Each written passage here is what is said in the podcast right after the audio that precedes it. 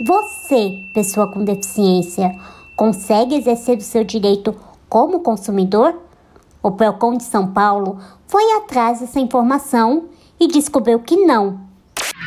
Começa agora na Bossa 9. Moda em rodas.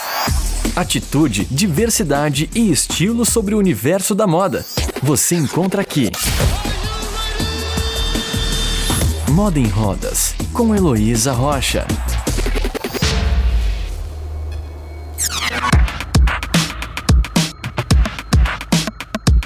No período de 8 de outubro a 3 de novembro do ano passado, o Núcleo de Inteligência e Pesquisa da Escola de Proteção e Defesa do Consumidor do Procon de São Paulo realizou um questionário online com o objetivo de investigar as dificuldades que o consumidor com deficiência encontra no mercado de consumo, tanto físico como virtual.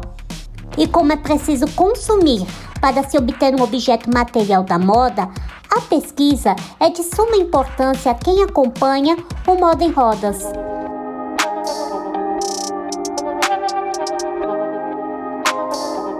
Neste episódio, vamos ficar por dentro dos dados colhidos nessa pesquisa e os próximos passos do Procon de São Paulo para reverter a situação. Mas antes, saber o que motivou a instituição a promover este estudo e os detalhes da metodologia aplicada.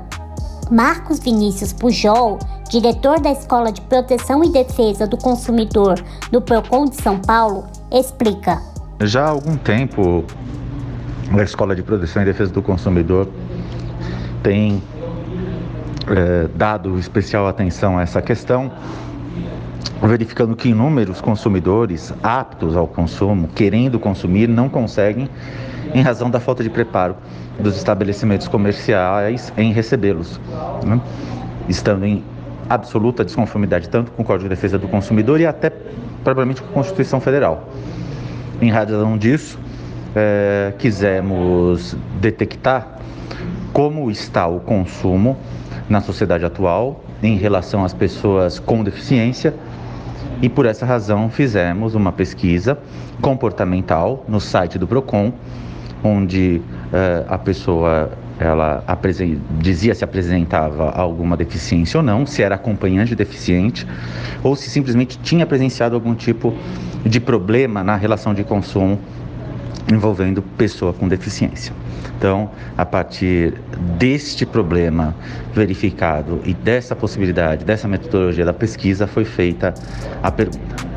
A pesquisa foi respondida por 976 pessoas, sendo que mais de 56% delas não possuem deficiência e nem vínculo com pessoas que possuem mais de 30% possuem algum tipo de deficiência e, por último, 13% são acompanhantes ou atendentes pessoais de uma pessoa com deficiência. E foram obtidos os seguintes dados: o perfil deste consumidor, a constatação de terceiros ao perceber a relação de consumo da pessoa com deficiência e as principais dificuldades enfrentadas tanto nas lojas físicas quanto virtuais. E para o diretor Marcos Vinícius Pujol, de todas as informações obtidas, a que mais chamou a atenção é o grande número de pessoas com deficiência com alto nível, tanto econômico quanto de escolaridade, e que são impedidas de adquirir o produto ou serviço que desejam. Olha, é, dados que chamaram atenção é, se referem basicamente entre a possibilidade economicamente ativa das pessoas com deficiência, né? É, se nós levarmos em consideração o salário mínimo, a ampla maioria da população é, que respondeu tem um grande poder aquisitivo, né? Que varia de seis, de 3 a 6 mil reais, alguns até mais do que 6 mil reais. Do ponto de vista da escolaridade, é, a maioria também tem ensino superior completo, incompleto ou até pós-graduação. É, e então esses números chamam a atenção no sentido de que as pessoas querem é, consumir e não conseguem. Tem dinheiro, tem capacidade, tem conhecimento dos produtos, querem adquirir os produtos ou serviços e não conseguem.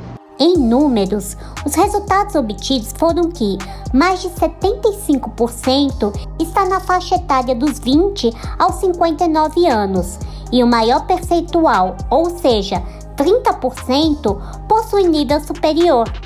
E economicamente falando, 33,5% dos participantes possuem uma renda de R$ 1.045 a R$ 3.135, o que equivale a uma média de 1 a 3 salários mínimos.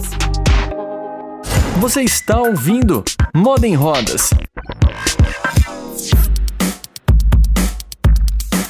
Episódios 29 e 30, o Moda em Rodas abordou de forma geral as barreiras arquitetônicas e atitudinais que a pessoa com deficiência enfrenta no varejo brasileiro. E nos episódios 31 e 32, eu conversei com a idealizadora do movimento Web para Todos, a Simone Freire, sobre a ausência de recursos de acessibilidade em nosso e-commerce. E como a pesquisa do Procon de São Paulo envolveu todos esses pontos, eu perguntei ao senhor Marcos Pujol qual deles precisa de uma atenção urgente. Olha, é difícil dizer qual é a mais é, significante. É, acreditamos nós aqui do PROCON que todas, todas devem ser trabalhadas com afinco, até porque a relação de consumo ela se dá na mescla dessas três vertentes, né? Da arquitetônica, da atitudinal e da digital digital, principalmente agora, né, nesse período de pandemia, onde as pessoas são instadas a, a, a comprarem remotamente, né, porque estão em casa em razão da, das medidas de distanciamento social. Mas também não adianta você ter um ambiente arquitetonicamente acessível e não ter um atendimento pessoal acessível, né? Ou não adianta nada, nada também você requerer que a pessoa é, adquira um produto ou um serviço de casa, sendo que ali a plataforma digital disponibilizada também não é acessível. Então, na verdade, é um trabalho conjunto dos três, não tem como. Você tem que possibilitar o acesso, você tem que possibilitar o atendimento e você tem que possibilitar uh, a plataforma digital. Quem conhece ou estuda o universo da pessoa com deficiência sabe que se trata de uma população bastante heterogênea, mas de uma forma geral, podemos separá-la nas seguintes categorias: visual, física, auditiva, intelectual e múltipla. E eu quis saber qual grupo predominou nesta pesquisa. A maioria das pessoas com deficiência que responderam a nossa pergunta são os deficientes visuais, né? Os cegos. Mas eh, nós tivemos, obtivemos resposta de todas as matizes, né? Tivemos deficientes é, auditivos, visuais, com debilidade motora, né? Até alguns com uma incapacidade é, é, intelectiva, né? intelectual. É, tivemos então, nesse sentido, uma gama muito significativa de, de pessoas com deficiência que responderam ao nosso questionário, mas o número maior de pessoas são cegos. Do total de participantes que responderam ao questionário, 37,5% possui deficiência visual, 25,6% física e 17,6% tem mobilidade reduzida. Após a divulgação desta pesquisa, o Procon de São Paulo realizou, no dia 17 de dezembro do ano passado, o primeiro Congresso do Consumidor com Deficiência, o qual reuniu autoridades e profissionais que militam na área para discutir a integração da pessoa com deficiência no mercado de consumo. E eu perguntei ao convidado quais serão os próximos passos para que os direitos do consumidor com deficiência sejam praticados. Primeiramente, nós quisemos dar esse olhar mais humano e mais cidadão, né? porque é um, realmente é um segmento da população que sequer procura os órgãos de atendimento ao consumidor porque não se veem representados ou sabem que lá não vão encontrar pessoas qualificadas, gabaritadas para o atendimento, né? Atendimento é, com libras, né? Ou, ou, ou, ou propriamente um atendimento mais acessível, né? Às vezes os locais também de recepção dos consumidores para para fazer a reclamação também são locais pouco acessíveis. Então, primeiramente, o PROCON quis dar esse olhar mais humanista, depois passou a fazer pesquisas comportamentais para detectar o problema, onde está o problema. Agora nós vamos partir para ação. O que pretendemos, primeiramente, é disponibilizar uma parte do nosso portal na internet para que pessoas com deficiência lá, lá façam a sua reclamação quanto a problemas quanto à acessibilidade em lojas, em estabelecimentos comerciais ou até em sites. Tá? Esse é o primeiro ponto. Depois, junto com a Escola de Proteção e Defesa do Consumidor, também pretendemos fazer um trabalho educativo, no sentido de mostrar à população, principalmente aos fornecedores, que é necessário a acessibilidade. A acessibilidade não é um favor, a acessibilidade é um direito que as pessoas com deficiência têm. Né? E que, dentre todas as, as leis com relação ao consumo, dar acessibilidade é uma das primordiais. Né? Então, nós vamos trabalhar tanto na parte de receber as demandas das pessoas com deficiência, quanto na parte educativa. Enquanto essas ações não acontecem, eu pedi ao diretor da Escola de Proteção e Defesa do Consumidor, Marcos Pujol, que explicasse a mim e a todos que estiverem ouvindo a este episódio o porquê que o empresário brasileiro deve investir em recursos de acessibilidade em suas lojas. Olha, primeiro porque ele tem que cumprir a lei. E a acessibilidade não é uma lei pequena, não. Dar acessibilidade não é uma lei pequena. É, ela é lei constitucional. O Brasil ele é signatário da, da Convenção de Nova York, né, que é a Convenção é, de Direitos Humanos para Pessoas com Deficiência. E ela foi recepcionada pelo ordenamento jurídico brasileiro como norma constitucional. Então, tudo que está naquela convenção é norma constitucional. Então, todo e qualquer tipo de acessibilidade é mandamento constitucional. Segundo, não pode ocorrer nenhum tipo de discriminação com relação ao consumidor. Então, é, no, no, sentido legal da, da questão, é, é uma obrigação do fornecedor né, dar acessibilidade. E do ponto de vista da oportunidade, o fornecedor ele tem que estar atento de que existe um nicho, existe um segmento no mercado que não é atendido.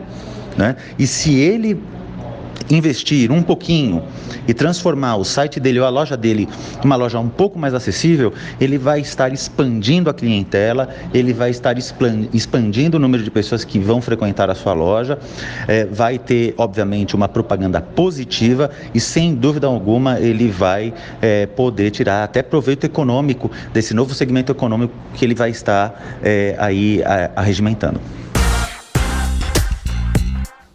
O trabalho da mudança é um dever de todos, inclusive daquele que consome.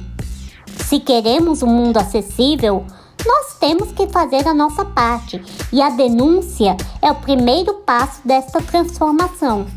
E o senhor Marcos Pujol explica o que o consumidor com deficiência deve fazer ao ter os seus direitos negados.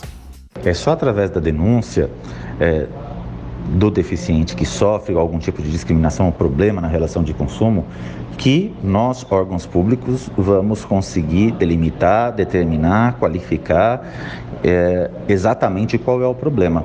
Então, a única coisa que ele pode não fazer é se calar. Então, busque primeiramente o fornecedor, tá? Busque os serviços de atendimento ao cliente, busque o saque. É, às vezes o próprio fornecedor ele muda a atitude dele e passa a, a, a adaptar o próprio estabelecimento. E também o PROCON, outros órgãos de defesa do consumidor e até delegacias do consumidor, Ministério Público, Defensoria Pública, todos esses órgãos estão aptos a receber qualquer tipo de reclamação do consumidor e dar o devido prosseguimento.